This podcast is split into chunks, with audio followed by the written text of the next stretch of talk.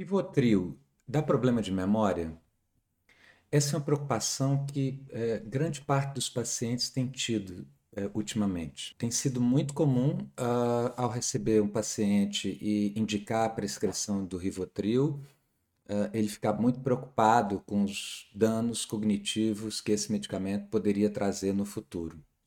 Ou então, uh, pacientes que já vêm de outros médicos é, que trocaram o Rivotril ou que disseram para eles que o Rivotril era uma medicação muito perigosa e que por isso eles deveriam tomar outro tipo de medicamento, como a quetiapina, por exemplo. E o pano de fundo, frequentemente, é essa preocupação legítima em não prescrever Rivotril por longo prazo é, para esses pacientes.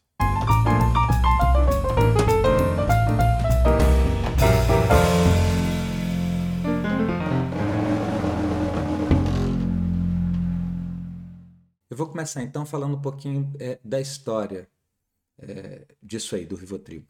O Rivotril é um medicamento benzodiazepínico que é frequentemente prescrito desde a segunda metade do século XX, né? essa classe de medicamentos a qual o Rivotril pertence, que são os benzodiazepínicos, passaram a ser bastante prescritos para os quadros de ansiedade, para insônia, transtorno do pânico, etc.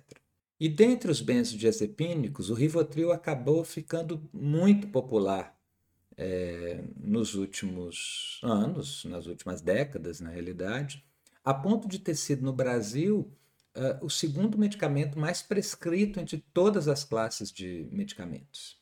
De modo que as pessoas frequentemente passavam a uma dar o seu Rivotril para outra, enfim. O Rivotril acabou quase que ganhando o estatuto de uma droga, de um medicamento em que muitas vezes é usado sem acompanhamento médico. E esse que é um problema muito grande, porque aí o medicamento acaba uh, sendo usado sem nenhum tipo de controle e muitas vezes com indicação uh, inadequada. Então, foi super importante esse pé no freio, ou seja, a mídia passou a divulgar uma série de efeitos colaterais possíveis com o uso crônico de Rivotril, que até então as pessoas não prestavam bastante atenção sobre isso. E uma ressalva super importante de fazer aqui é que basicamente tudo que serve para o Rivotril é, serve para os outros benzodiazepínicos. Frontal, alprazolam, Lexotan, Ocadil, Diazepam, Valium, enfim, são nomes é, dessa classe de medicamentos ansiolíticos, é, relaxantes musculares e hipnóticos, que são os benzodiazepínicos. A especificidade do Rivotril é que ele se tornou é, o mais conhecido deles. Então, às vezes, você vê gente assim, não, meu médico falou que eu não podia tomar Rivotril e me prescreveu frontal. Não faz grande sentido isso. A mesma preocupação que tem que ter com um, é preciso ter com o outro. E que preocupação é essa? Inicialmente, essa era uma preocupação, sobretudo, uh, com a questão da dependência. Né? Desde a década de 70 se percebeu que os medicamentos benzodiazepínicos, naquela época era o Valium que se prescrevia muito, uh, mas se percebeu que os medicamentos benzodiazepínicos uh, tendiam, depois de algum tempo, a dar dependência.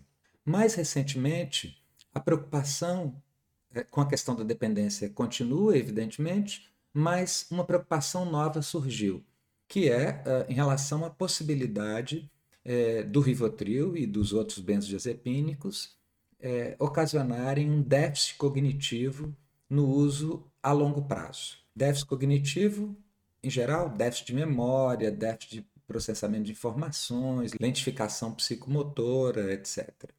E essa preocupação surgiu, sobretudo, a partir de 2004, quando é, pesquisadores é, australianos mostraram que, além do comprometimento cognitivo é, que os benzodiazepínicos podiam dar no curto prazo, ou seja, lentificação, déficit de memória, sedação, também no longo prazo esses medicamentos é, podiam levar a esse tipo de consequência. Então, no primeiro momento, eles fizeram uma meta-análise uma meta-análise é um estudo em que os pesquisadores pegam todos os artigos publicados sobre um determinado tema, submetem a, uma, a um critério de avaliação metodológica e estatística é, bastante rigoroso é, e chegam a um veredito final sobre o resultado de todas aquelas pesquisas. Então, esses pesquisadores australianos fizeram uma meta-análise em que avaliavam se o, os benzodiazepínicos podiam dar comprometimento cognitivo com o seu uso crônico, continuado por uh, vários meses ou anos. E o resultado que eles encontraram foi que sim. Em várias áreas da cognição, eles perceberam que uh, essa classe de medicamentos uh, levava a comprometimento no longo prazo. E mais importante, eles fizeram uma meta-análise é, posterior a essa, avaliando se esses déficits cognitivos de longo prazo permaneciam mesmo após a interrupção do uso é, da medicação.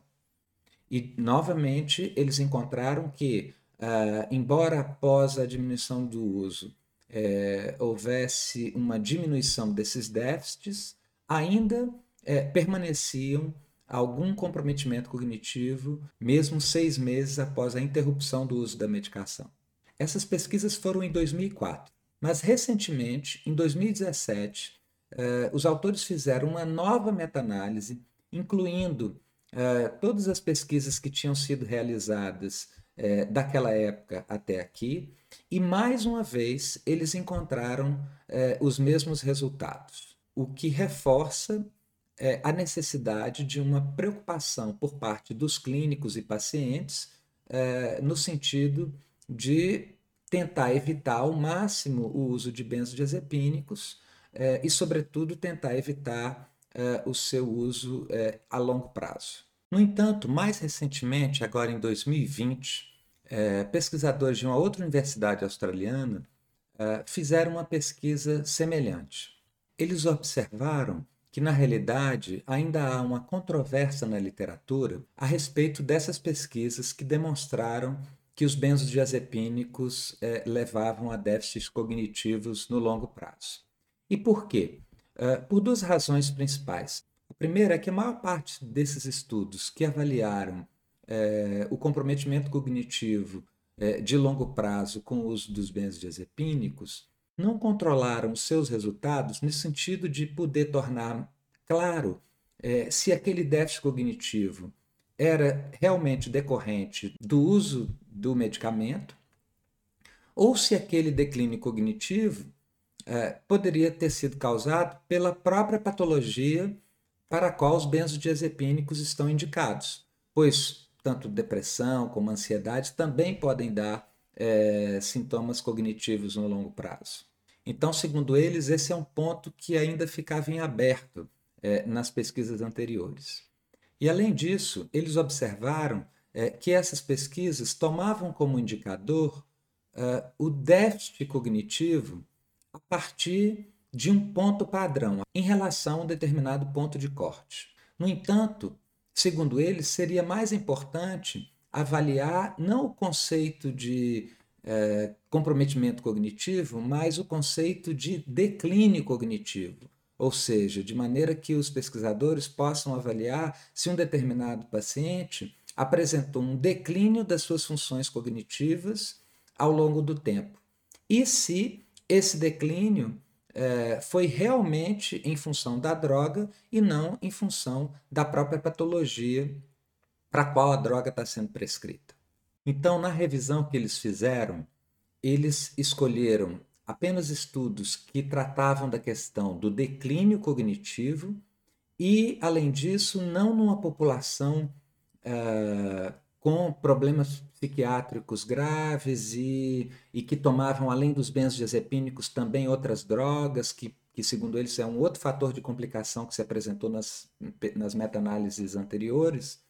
Uh, eles fizeram uma pesquisa uh, em que pegavam os estudos sobre declínio cognitivo na população geral.